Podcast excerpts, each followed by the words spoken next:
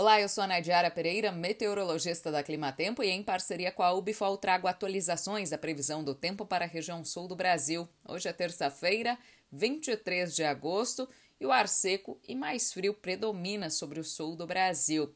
Esse ar frio está associado ao avanço de uma massa de ar de origem polar que no último final de semana provocou declínio acentuado das temperaturas, geadas mais amplas sobre o interior da região sul, inclusive essas geadas atingiram algumas áreas produtoras de trigo que já estão em fase de floração. Neste momento as geadas já são prejudiciais.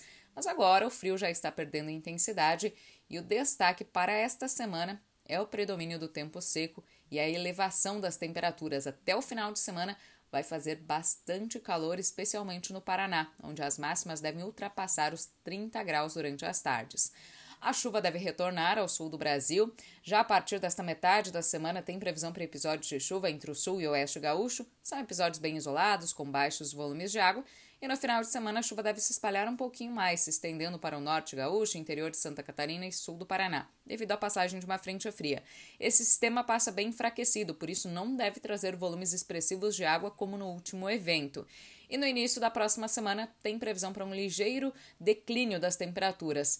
Não vai fazer tanto frio no interior da região sul, mas não se descarta a ocorrência de geadas isoladas, especialmente na madrugada da próxima segunda-feira, em algumas áreas mais ao sul do Rio Grande do Sul, especialmente na região da Campanha.